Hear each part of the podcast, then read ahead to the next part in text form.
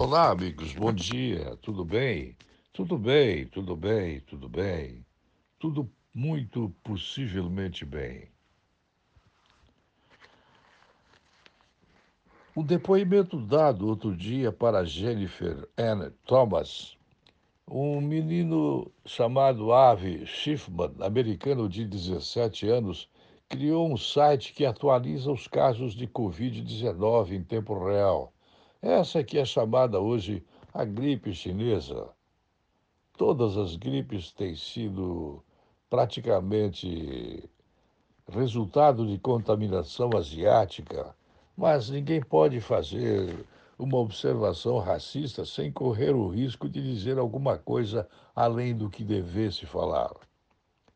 Nesse depoimento, talvez pela profissão que minha mãe exerce, diz, ela é uma médica, Logo que surgiram as primeiras notícias sobre um estranho mal que vinha se alastrando em uma cidade da China e ainda tinha nome, comecei a me interessar pelo que conhecemos agora como coronavírus, vírus corona da China. Não demorei a constatar que era muito difícil ter acesso rápido às informações sobre a doença. Assim, na época das festas, decidi desenvolver um site, o Ancov 2019 Live, para reunir o que se divulgava a respeito do problema, que virou surto e depois uma pandemia. Desde então, o site alcançou 170 milhões de acessos. Em um período de 24 horas, foram 20 milhões de visitantes novos. No início, Levei um mês para atingir a marca de um milhão. Agora bato esse número a cada hora. É impressionante, diz ele no relato. Comento eu que a sociedade parece que em certos momentos gosta de ouvir notícias órbidas, gosta de ouvir notícias que sejam decadentes, que revelem dificuldades, horrores, coisas que não são construtivas e nem ajudam. O site do menino parece dizer a mesma coisa. Tenho 17 anos e estou no ensino médio. Parece estranho o que vou dizer, mas aprendi a programar há uma década com meu pai. Sim, tinha sete anos de idade. Para mim é algo muito fácil de fazer, ao mesmo tempo não me considero um bom aluno. Faltei à escola durante duas semanas no período em que estava criando o site.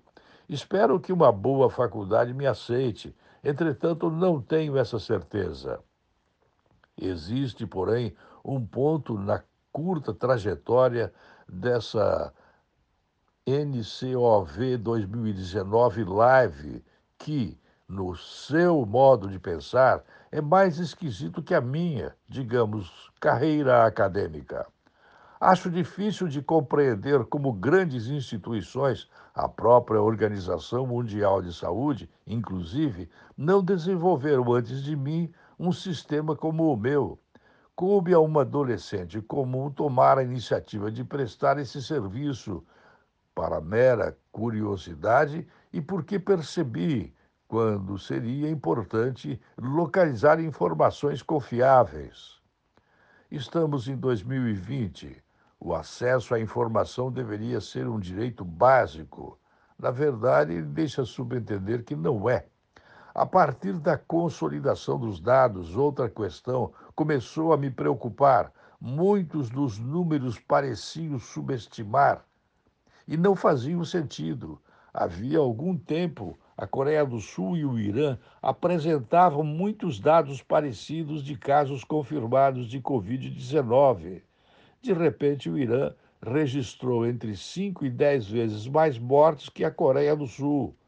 Notei que provavelmente o Irã tinha muito mais ocorrências e não as notificara. Acrescento eu aqui, ao relato feito, que a China inicialmente passou uns quatro meses sem fazer notificação alguma. Em um cenário, continua, da pandemia, como este que estamos vivendo no Brasil, no mundo, é possível perceber a diferença na forma como os governos estão lidando com os problemas, seja pela aplicação de medidas de contenção, como quarentena, seja pela transparência dos dados.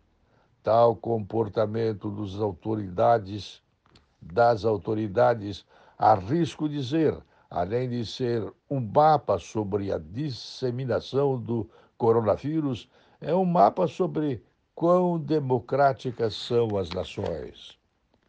Até o momento, 184 países foram contaminados. Contudo, mesmo nos Estados Unidos, encontrar os dados sobre a Covid-19 poderia ser mais fácil. A depender do que procura, a pessoa tem de acessar uma página, fazer o download de um PDF, ler um documento burocrático e só então poder localizar o que quer.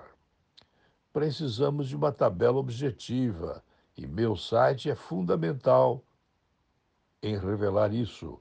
Outras ameaças, outros vírus, outras pandemias aparecerão. E a sociedade tem de se antecipar a esse tipo de acontecimento e se preparar para ele. Eu diria que no Brasil nós deveríamos nos preparar não para outras Copas do Mundo ou para outras Olimpíadas, nós devíamos nos preparar para outros tipos de doenças, pandêmicas ou não. Minha mãe, diz o relato, tem trabalhado no combate à pandemia, realizando testes em pessoas que possam estar contaminadas.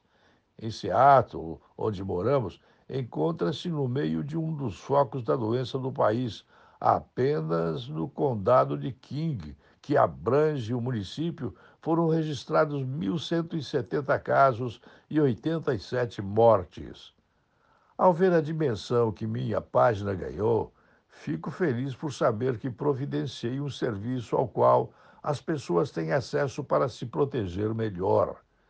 Estamos em um momento em que a saúde global poderá ser combinada com a tecnologia.